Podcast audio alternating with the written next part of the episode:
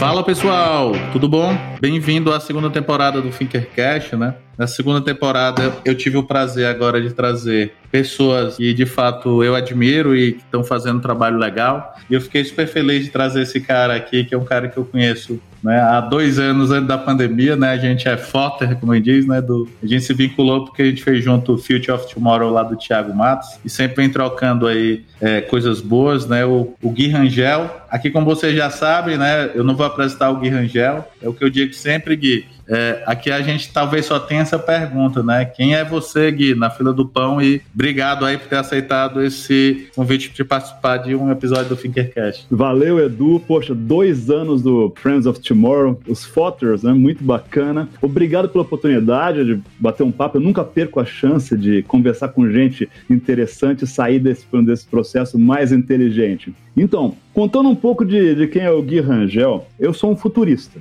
E todo mundo gosta de saber o que, que faz um futurista, o que, que é um futurista. Cada futurista tem uma maneira diferente de descrever a, a, sua função, sua atividade. Eu gosto de dizer o seguinte, que eu sou um cara que explora, mapeia e decodifica os sinais que ainda são leves e as tendências emergentes que vão dar forma para o futuro onde a gente vai viver. A ideia é olhar para o mundo da ciência, da tecnologia, do empreendedorismo e saber como tudo isso vai afetar a vida das pessoas, das organizações e da sociedade como um todo, para poder ajudar elas a se prepararem para esses possíveis cenários futuros e também para que a gente crie, que eu acho que a parte mais mais bacana, crie futuros desejáveis e desenhe as ações que vão transformar esse futuro em realidade. Porque eu acredito que a melhor maneira de prever o futuro é trabalhar ativamente para que ele se torne realidade. Não tem melhor maneira para isso. Não, não tem búzio, não tem astrologia, nem nada. Tem que trabalhar e colocar a mão na massa. É igual quando a gente diz o nosso lema aqui da FWK, né? É hard work menos mimimi é igual resultado. Né? Sim. E aí, e aí foi legal tu falar, Gui, dessa questão do futuro, né? Então, assim, como é que tu acha que é uma questão, às vezes, que a gente se depara com os clientes da gente, né? Às vezes tem clientes que cresceram na pandemia, né? Tem leads aqui que a gente estava conversando. Para quem estiver ouvindo aí para a gente no futuro, né? A gente está gravando aí, né? Em meados do começo de 2021, né? Então, um período ainda de híbrido aí de vivendo a pandemia do Covid-19. E aí, Gui, que é legal quando tu se apresentou aqui, me veio um primeiro insight para uma primeira pergunta, né? Às vezes aparecem clientes, né, tanto antes da pandemia agora durante, os caras cresceram, né, tiveram uma evolução do negócio e tal, né? Tiveram uma certa adaptação, mas eles estão trabalhando num modelo, vamos chamar clássico, né? Estão aqui operando e tal, né? Como é que, que de repente se a gente tivesse que ajudar esses executivos, né? Como era uma dica de, desse olhar aí que tu procura compartilhar de um futuro desejável, né? Como tu Sim. colocou. Como é que a gente provocaria, começaria provocando esses executivos, né? Esses líderes e essas líderes a pensar? Olha, Edu, muito boa essa pergunta. E eu vou começar falando o seguinte: que tem muita gente que se assusta com o futurismo porque às vezes as previsões, as descrições, elas, elas soam tão é, distantes, tão improváveis que as pessoas têm dificuldade de empatizar com essas realidades que são descritas. E eu gosto de falar que a minha abordagem do futurismo eu chamo de futurismo pragmático, ou seja, com o pé no chão, entendendo as características, as dificuldades que a gente vive. E em contrapartida ao que eu chamo às vezes que o que parece ser o futurismo abraça árvore, que é muito idealista, muito positivo, sabendo que a nossa realidade, a realidade emergente, ela vai ter um pouco de cada coisa. Que era interessante que tem muito conectado com o que tu estava falando, Gui. A gente sempre fala, às vezes, quando a gente está num processo de inovação, né? Inovação no final do dia não necessariamente é disruptar, né? Então é trazer resultados, principalmente com as pessoas no centro. E eu brinco muito que às vezes porque a gente não colocou um drone para voar, né? Não colocou alguma coisa desse tipo, as, as pessoas têm a percepção que a gente não está fazendo inovação, né? Talvez tu aconteça a mesma coisa com o futurismo, né? Assim, cara, é um robô que tu vai trazer, as máquinas vão, vão substituir os humanos, né? E é legal essa tua forma de abordagem pragmática, né? Sim, e, e disso pô, é perfeito o que você falou, porque eu gosto de descrever, assim, minha forma de ver o mundo, eu falo que a gente tem os 50 tons do futuro. E todo mundo adora Mas... 50 tons, o pessoal gosta. Mas o que, que são 50 tons do futuro? Para mim, para você, quando a gente pensa em futuro, já, já vem uma imagem. A gente fala de drones entregando cargas, falamos de viagens para Marte, falamos de máquinas pensantes que vão mudar a nossa maneira de ver o mundo, falamos de engenharia genética mudando os alimentos, os animais, prolongando a nossa vida. Tudo isso é futuro pra gente. Isso tá num extremo. Do outro lado dos 50 tons do futuro, para uma boa parte da população do planeta Terra, o futuro ainda é ter saneamento básico, sabe? Então, dentro a gente tem mil nuances de futuro que coexistem na nossa realidade. Então, é importante, quando você fala de uma companhia, uma organização que está pensando em se reinventar, muitas vezes se torna muito frustrante que elas, elas mirem em exemplos que são inatingíveis, dados os desafios, a, a, realidade dela. A gente tem que entender qual que é o futuro que ela consegue realizar e evitar essa frustração. O que, que, que é possível? O que, que é pragmático nessa história que você quer construir? Quais são as possibilidades? Qual que é essa realidade? Porque a gente não pode comparar, vamos dizer, uma, uma companhia que está no Mato Grosso com uma companhia que está no Vale do Silício ou, ou na China tem histórias completamente diferentes. Então, para entender, a gente tem que endereçar essas realidades diferentes que coexistem. E é interessante, né? Recentemente eu reassisti um, um documentário do Discovery Science sobre uma história do Vale do Silício muito além do que é aquela história de ir lá, né, bater foto ou estudar na Stanford, né? Mas na verdade o que se o, uma série de conjunturas, né, que aconteceram para se fazer o Vale, né? Entendeu? Inclusive muita grana pública, né? né? Que é curioso, quer dizer, os caras estimam que quase um trilhão de dólares foi investido em projetos naquela época para potencializar e aí veio obviamente o capital de giro. Mas eu gostei pra caramba desse dessa tua questão pragmática sobre o futuro, né? E aí, complementando de repente alguma coisa sobre isso, Gui, como é que tu percebeu, né? Como é que tu se percebeu com, cara, eu preciso trabalhar esse olhar do futuro pragmático, né? Porque tem, tem quando a gente fala de futurista, tem um futuro muito de ver os sonhos, né? De cara, de, de, ficção científica e tal. Tem um amigo meu, Lero Cararreto, aqui, né? Que eu espero trazer ele no Fingercast também. E que ele fala o seguinte, cara, muitas das coisas que que de repente de inovações tecnológicas que estão se pensando, né, o que se pensaram, vieram da ficção científica, né? De Sim. N coisas desse, desse exemplo, né? E aí, como é que tu tem visto isso? Tem sentido isso? Como é que... Olha, é perfeito. Parece que a gente ensaiou essa parte da conversa. Quando você falou ficção científica, os nossos ouvintes não conseguem ver, mas imaginem meus olhos brilhando, porque eu sou apaixonado desde criança por ficção científica. O que me levou para essa jornada foi essa paixão por ficção científica. Desde moleque, assim, até o, o, aos 9, 8 anos de idade, eu lia ciência, ficção científica, eu era apaixonado por conhecimento. E um dia eu percebi que isso podia ser minha carreira, esse olhar para essa multiplicidade, é tudo que se conecta, não é só ciência, não é só tecnologia, mas humanidades, tudo isso ajuda a criar a ideia de futuro. E eu percebi por um tempo, eu trabalhei muito tempo em propaganda, e o que é bom é, para a vida de futurista, de ser publicitário, que o publicitário é um cara que sabe um pouco de quase tudo, mas age como se soubesse muito. Então, todo mundo gosta.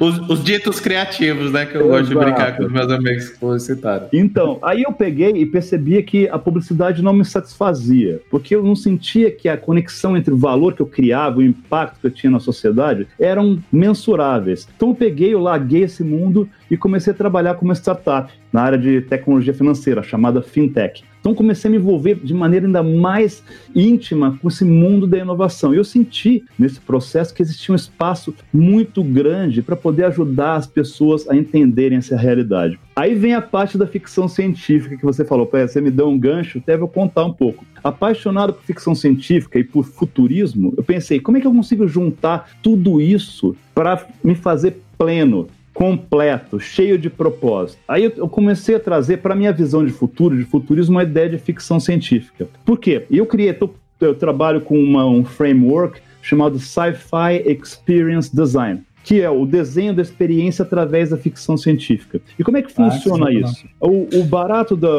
da ficção científica é a junção de duas coisas: a visualização de possibilidades científicas e a criação de narrativas, de ficções que são centradas na experiência humana. Então, por que não no processo de visualização do futuro usar esse tipo de abordagem, ao, ao invés de simplesmente imaginar o que está para acontecer? Então, a ideia do Sci-Fi Experience Design é você mapear futuros possíveis, entender quais são essas tecnologias que vão ser ao centro da nossa visualização. Por exemplo, se você é uma companhia que vai introduzir um, um sistema de automação, vamos imaginar essa realidade, não precisa ser algo distante, 100, 200, 300 anos, pode ser algo que vai acontecer daqui a um, cinco anos. Aí você junto, em equipe você cria uma narrativa, as pessoas começam a viver os papéis das pessoas vivendo essa realidade possível. E através da, desse processo, você cria uma série de insights, de histórias, de narrativas que geram informação que nos ajuda a nos prepararmos de forma estratégica. Muito mais profundo do que simplesmente fazer uma listagem de coisas que podem acontecer, mas sim é baseado nessa criação, essa dramatização das possibilidades. E isso tem que ser muito pé no chão, porque se você Total. não conseguir criar esse processo, você vai ter o, uma dissonância. Você vai ser inútil, vai gerar informação sem valor. Então, é tá sempre muito conectado com essa geração de valor tangível, mas com essa inspiração da ficção científica e engajamento. O que é legal é que, assim, né? Eu sempre falo nos episódios do Futurecast que eu, eu, e foi um objetivo que particularmente me motivou, né? De ser um momento de compartilhamento de experiência, é que, conforme tu tá falando, é muito conectado com o tipo de trabalho da gente, né? Porque o que acontece, como a gente olha um modelo, né? De o que a gente chama de gestão centrada em pessoas, né? Então, de fato, a gente às vezes impacta no, muitas vezes no, no, modelo de negócio, mas certamente no modelo de, de como aquela empresa está fazendo estratégia de gestão, né? A gente tem como quase que eu vou chamar aqui entre aspas, né, uma obrigação, mas talvez seja um compromisso, né? Seja um propósito com o cliente, esse momento de provocação, né? Que obviamente a gente não faz uma provocação como você tem competência para fazer, porque os propósitos às vezes são diferentes, né? A gente está querendo, é, às vezes, criar um mundo para paralelo, mas é queira ou não queira, né? Tem esse quê do futurismo, para de fato até tentar trazer, né, essa empresa que está no estágio A pro estágio B, né? E é legal tu, tu trabalhar isso, porque era exatamente uma pergunta que me surgiu, assim, né? Se obviamente tu puder compartilhar, né, Gui? De algum caso, de algum case, né? De alguma, algum trabalho aí, né? Obviamente respeitando toda essa questão de compartilhar, porque não sei para os ouvintes e as nossos ouvintes aqui, né? Mas para mim tá ficando extremamente claro, né? Então, se eu já tinha admiração pelo teu trabalho, agora eu tô criando uma conexão. Cara, de repente a gente faz até uma parceria de negócio. Não, bom, excelente, que seria um prazer prazer enorme. Já é um prazer poder ouvir as suas histórias e compartilhar. Mas vamos contar um, uma situação. Uma empresa chegou para mim e no começo da pandemia, nem no começo, alguns meses depois, onde se via que era inevitável esse processo do home office, e a gente começou a discutir o que fazer. E o ponto foi o seguinte: o que eu dizia para eles é que essa ideia do home office que nós estamos vivendo agora não é o que vai ser o home office quando a situação se estabilizar. É, hoje a gente vive um improviso. Tudo foi empurrado goela abaixo porque era a maneira da gente sobreviver a essa situação extraordinária que a pandemia gerou. Então se improvisou, as pessoas sentando na sua sala de jantar, trabalhando, usando seus computadores, a cadeira que estava disponível, conexões não seguras e tudo e, sem, sem relações de trabalho definidas. Aí a, gente, a ideia foi pensar como o, esse, o, o, futuro vai se manifestar nesse quesito de colaboração. Então a gente fez um exercício Sci-Fi Experience Design para criar, criar uma narrativa. E a narrativa ela ficou mais ou menos assim. Eu até tenho um post num blog que eu narrei um pouco do que acontece. Me dá depois aqui, pessoal, que aí quando você, se você já estiver ouvindo, dá uma olhada aqui na descrição do, do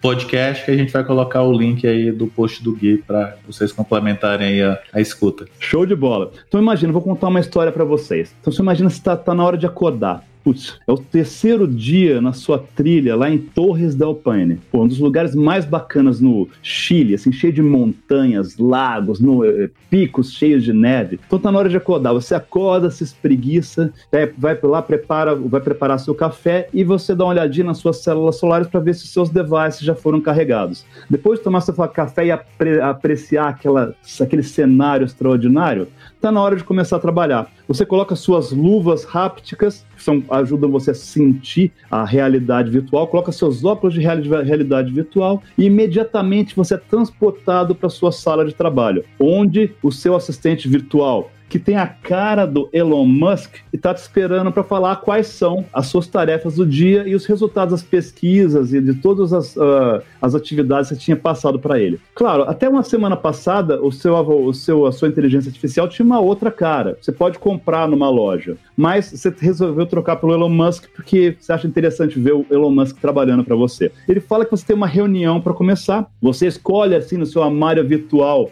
uma roupa, um terno Armani virtual que você comprou numa loja recentemente e você se transporta para sua sala de trabalho da sua empresa, onde você encontra os seus companheiros de trabalho, todos eles espalhados pelo mundo. Tal, um, um em Hong Kong, outro na Indonésia, uma outra lá no Japão, todo mundo, você não sabe se eles realmente estão lá, mas eu já soube que eles estiveram lá em algum momento. Vocês fazem reuniões, vocês colaboram, vocês trans, transmitem informação, vocês decidem tudo, definem quais são as tarefas críticas, sabem quando, quando vai acontecer. Pronto, você termina a reunião, dá adeus para todo mundo, dá uma última olhada naquele visual maravilhoso, porque um, um arquiteto muito caro, o Isaiah Van Feld, foi quem desenhou o, o seu escritório virtual, volta para o seu escritório, passa umas últimas tarefas para o seu Elon Musk pessoal, termina o que você tinha que fazer, tira seus óculos de realidade virtual e prepara-se para dar uma caminhada para o resto do dia. No final do dia, depois de mais umas seis horas caminhando, você checa e-mails, você transmite mensagens, trabalha mais um pouquinho e está pronto para dormir e continuar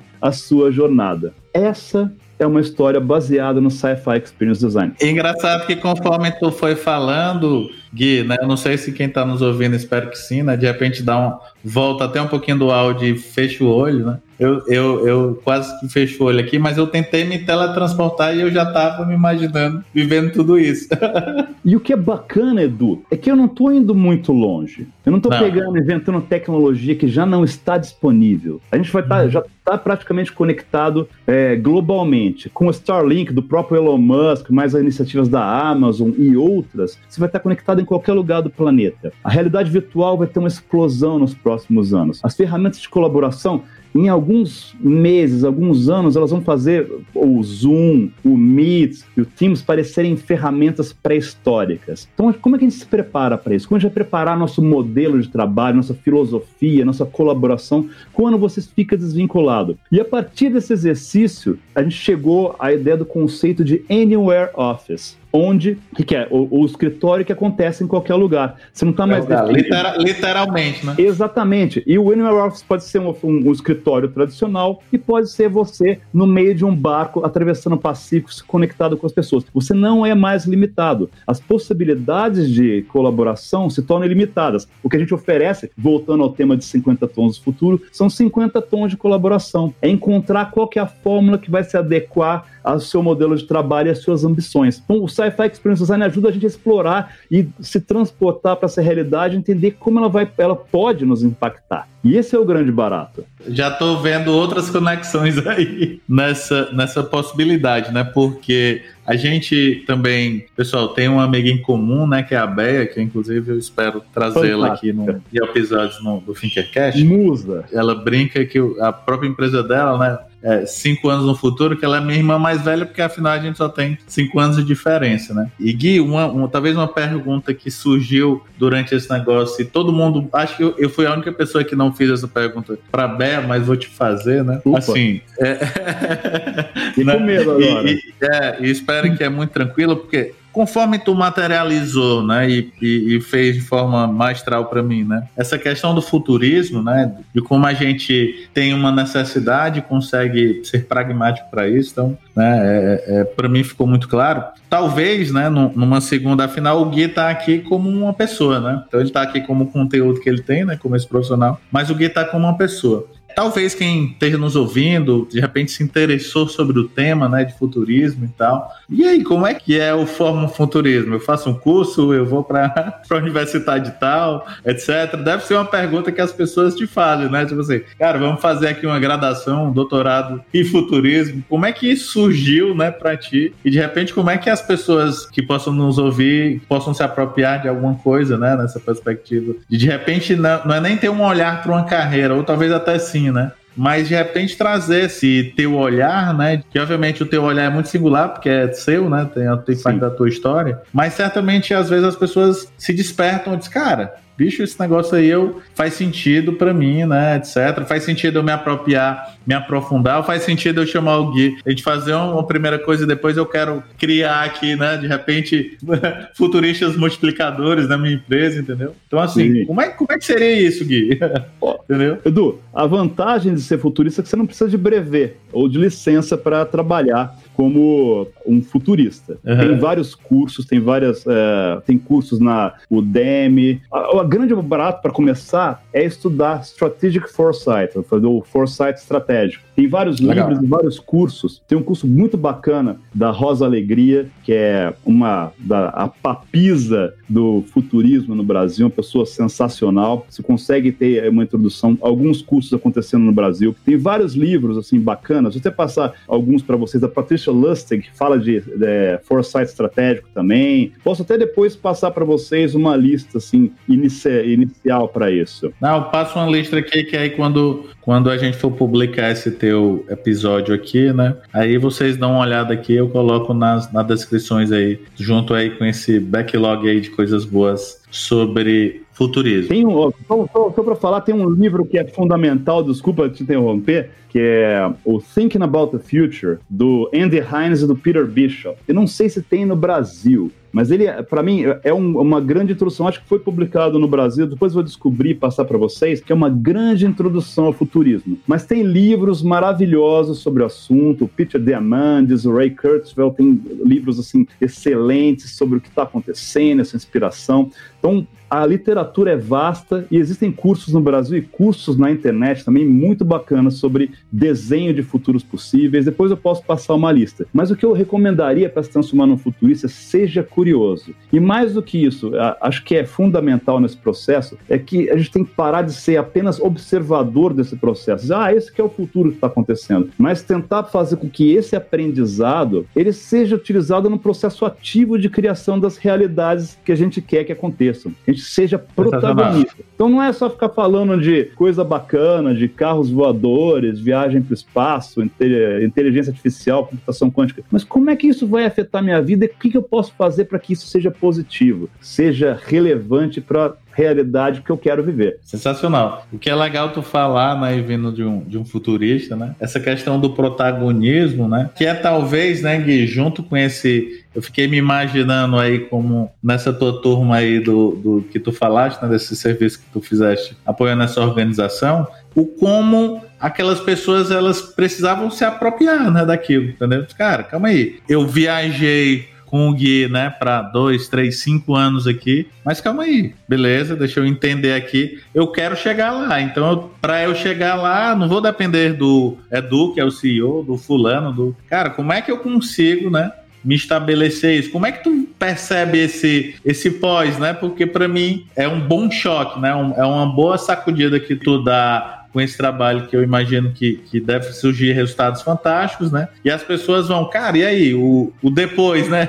o depois, como é que tu nota, né? Porque assim, a gente às vezes faz os trabalhos de cocriação, né? Com, com e, e, a gente faz um, um, modelo de sprint, né? Tem um Project Sprint que é um método nosso, e aí, a, às vezes, a, a gente vai fazer dentro de um trabalho de transformação, aí é bacana, né? Você tá com relação com, de, de, médio prazo, de um ano, dois anos com o cliente, né? Mas a gente vai fazer situações pontuais, porque o cliente está com uma situação pontual, né? Aí no final as pessoas olhavam no físico ou no virtual agora, né? Mas no físico era o mais interessante, porque você tava ali, a pessoa não tava ouvindo, ela chegava assim, ou pra gente, né? Pra algum consultor da gente, ou pô, Edu, e aí a gente vai operar desse jeito, a gente vai só trabalhar dessa forma porque eu gostei.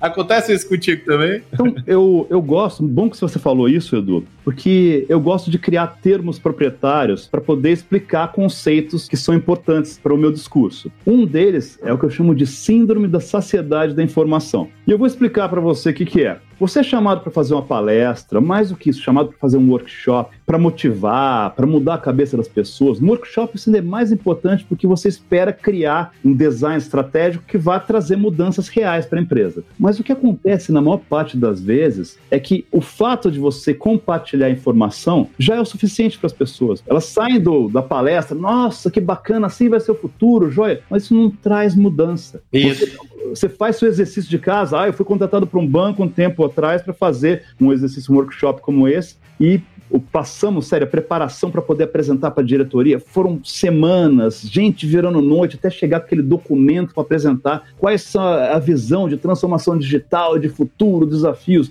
Ótimo. Aí mostraram lá para a diretoria, perfeito, ah, já fez, ticou a caixinha lá, agora volta para o seu PowerPoint, volta para o seu Excel lá, vamos voltar que a gente tem que entregar número, tem que entregar trabalho, e nenhuma mudança aconteceu. Então, o maior desafio, acredito que você enfrenta, que eu enfrento, é transformar esse, essa provocação, esses insights em ações, porque senão não tem finalidade. Então tem que ter um Isso. processo contínuo, tem que continuar a entrar em contato, provocar, até que essas mudanças que a gente desenhou se transformem em parte integrante da organização que a gente está interagindo. Sensacional, Gui.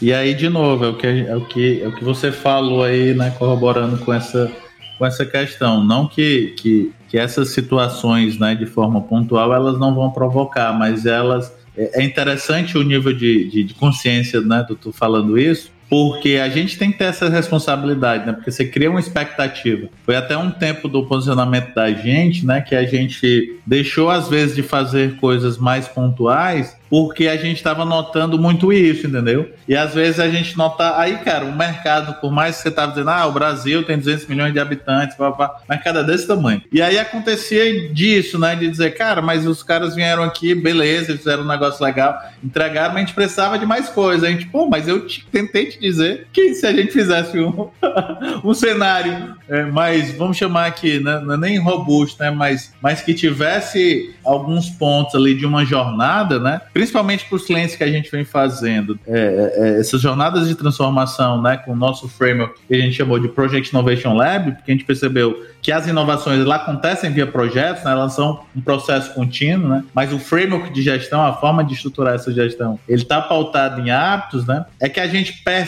o quê? E a gente começou a entender isso fazendo que a jornada ela é tão importante quanto o resultado. Ou seja, cara, eu vou ter o resultado do XPTO, como por exemplo o seu lá de repensar, né, como é que vai ser essas relações de trabalho. Beleza, isso é o que a gente quer. Mas até a gente conseguir isso, né, a gente tem uma jornada. Então, eu tenho pequenos ganhos e eu também tenho novas formas de aprender a trabalhar, né, de interagir. E a gente, Gui, tem tentado trazer isso, né, é, e até, sem falsa modéstia, com relativo sucesso, de mostrar para o cliente, ó, cara, beleza, a gente não chegou ainda né, nesses futuros possíveis aí, entendeu? Mas olha aí que o que a gente já conseguiu atingir. Olha aqui o modelo, olha aqui tua equipe trabalhando diferente. Olha como é que aquele time está se comportando. Olha como é a atitude daquelas pessoas, né? Então, assim, que são coisas, não que elas não sejam, elas sejam imensuráveis, né? Mas ela não é um número, é o que tu falaste, né? Não é uma PowerPoint, nem um Excel, né? Uma atitude, ela vem de, de enfrentamento de problemas, porque no final do dia a gente está falando disso, né? De repente, nessas tuas provocações, né, Gui?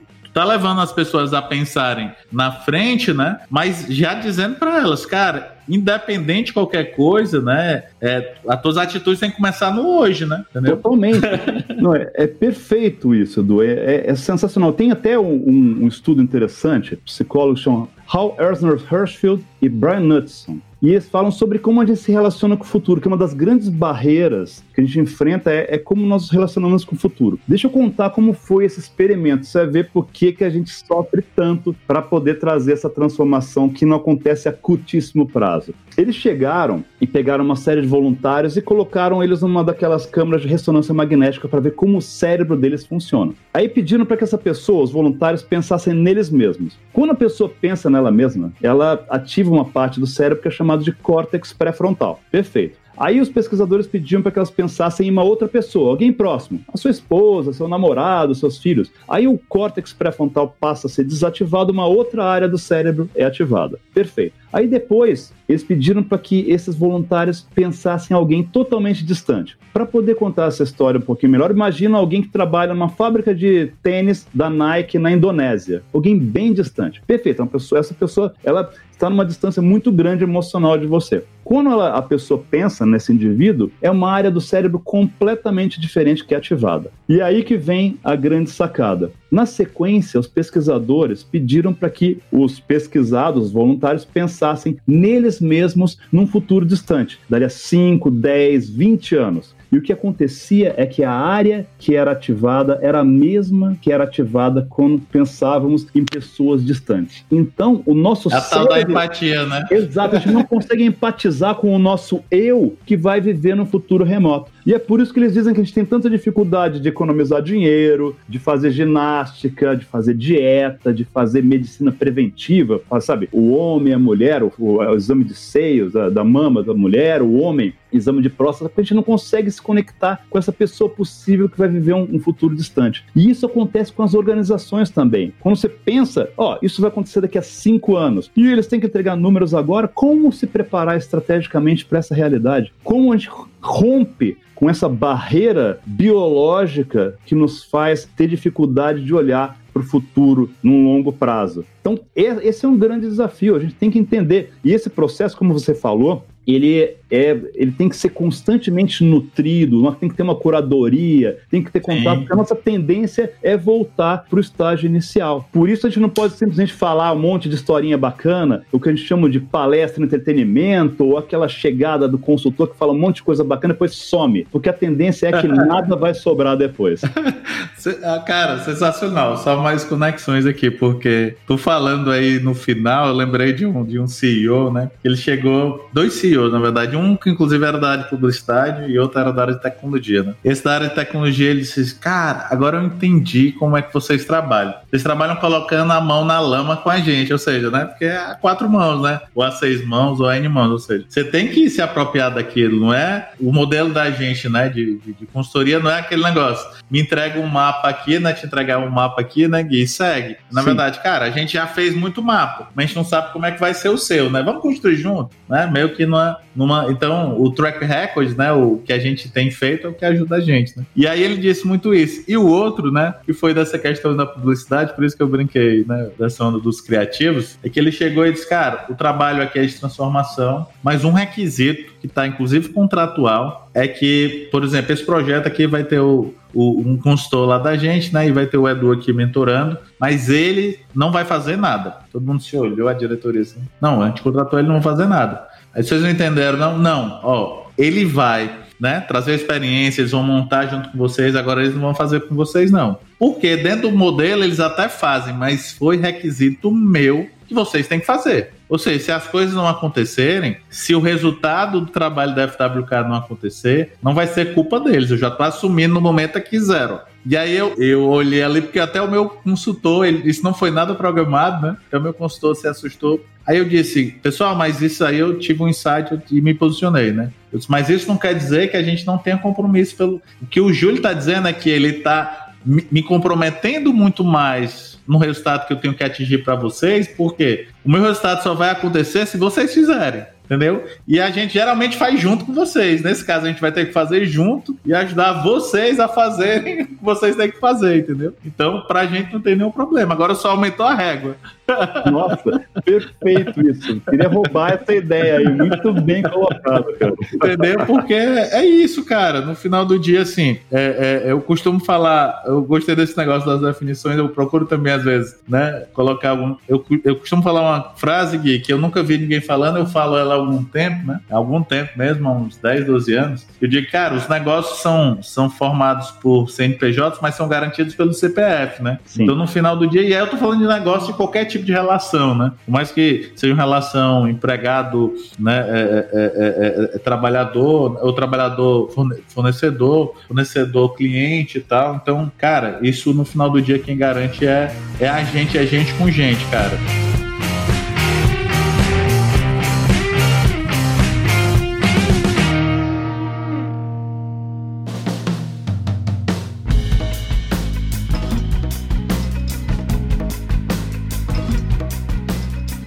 Tô gostando aqui do papo, né? Mas eu tenho uma árdua missão, né? Dentro do que a gente colocou aqui do Finkercast, da gente é, encerrar aqui. Espero que vocês tenham gostado, né? Então a gente vai aqui para as jornadas finais aqui do Finkercast, porque se deixasse, né, Gui, eu acho que a gente vai Nossa. até amanhã. o primeiro capítulo da primeira temporada. É, hoje. pronto, de repente eu me comprometo isso. De repente aí o Gui volta para a gente complementar ou falar de outros futuros, né? Gui, vamos tentar fazer aqui um, um, uma finalização, né? Se, se você tivesse aqui, vamos. Como é que o público do Finkercast, né? Ou são pessoas que estão nessa jornada de empreender, né? De startup, ou são executivos e executivos, né? Que estão aí liderando times e empresas, né? É, vamos tentar. Eu vou fazer uma pergunta com, com, duas possíveis respostas, né? Se eu estou nessa, nessa cadeira de líder, né? De, e, e, ou de uma líder, né? De uma, de uma corporação, né? Etc. Como é que eu deveria, deveria talvez seja muito mas como é que, e de repente era uma possibilidade, talvez seja melhor, né? De eu olhar esse futuro, né? Olhando para a minha organização, né? Então, e o segundo viés era como é que eu olho isso na minha perspectiva de um empreendedor, né? De um, de um líder, ou então um liderado, né? Olha, Edu, excelente. Então vamos, vamos pensar. A primeira coisa que eu gostaria de dizer é que tem uma pesquisa da PricewaterhouseCoopers que diz que 97% de CEOs dizem que a inovação é sua prioridade número um. Fantástico. Mas aí, quando você fala do, dos funcionários, o que eles dizem? 50% deles não acreditam que suas organizações têm um plano consistente de estímulo para inovação. Ou que não acreditam também, 55% acreditam que as suas organizações não se adaptam rápido o suficiente. E dizem também, quase 50% dizem que eles não acreditam que tem tempo para trabalhar novas ideias, ou não acreditam que essas ideias possam ser transformadas em realidade. Então, quando a gente pega como líderes de processos transformativos, de olhar para o futuro, e para o futuro, eu gosto de dizer que se você acha que você é original, é porque você não pesquisou direito. Você não precisa ser original.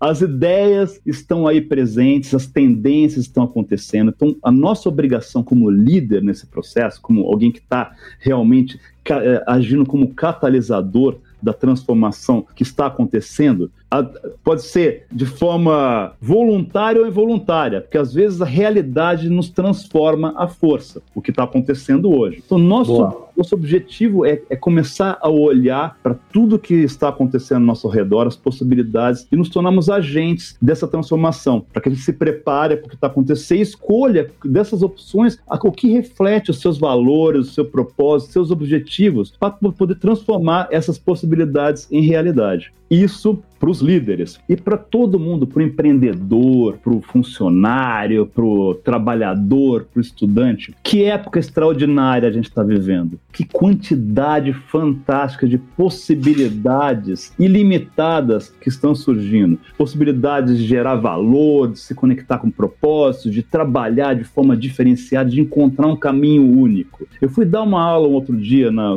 na parte pós-graduação e eu falei meio brincando, mas é um pouco de verdade. Falei, galera, quando vocês terminarem esse curso, metade do que vocês aprenderam vai estar desatualizado. A outra metade já estava desatualizada. o teu curso, né? O teu curso. Exato. A outra metade já estava desatualizada quando vocês começaram. Então, essa é a verdade. Então, a gente tem que, temos que nos transformar nas palavras do grande maluco beleza metamorfoses ambulantes, porque eu prefiro ser essa metamorfose ambulante do que ter essa velha opinião formada sobre tudo. Então pensem nisso e transformem sua vida em algo extraordinário. Massa, Gui, cara, sensacional, né? Sensacional. Para mim, de novo, foi uma honra e um prazer, né, da gente você estar tá aqui né, nessa segunda temporada do Finkercast. Quer deixar é, é, algum, algum contato? De repente eu boto aqui na descrição do, do do podcast aqui o, o, Instagram, contatos aí do Gui, quem quiser entrar em contato. Posso colocar? Claro, com certeza.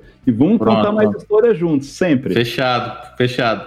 Obrigado, pessoal. Esse é mais um, um episódio aqui do nosso Finkercast, né? O objetivo do Finkercast é trazer pessoas assim como o Gui, né? Que estão aí na jornada, né? Estão fazendo, né? E aí nesse fazendo, estão fazendo acontecer, né? E de fato contribuir aí para uma jornada de repente futuros possíveis, né, Gui? Futuros melhores e mais empáticos e humanos. Valeu, pessoal. Um abraço. Meu Deus, tudo bom.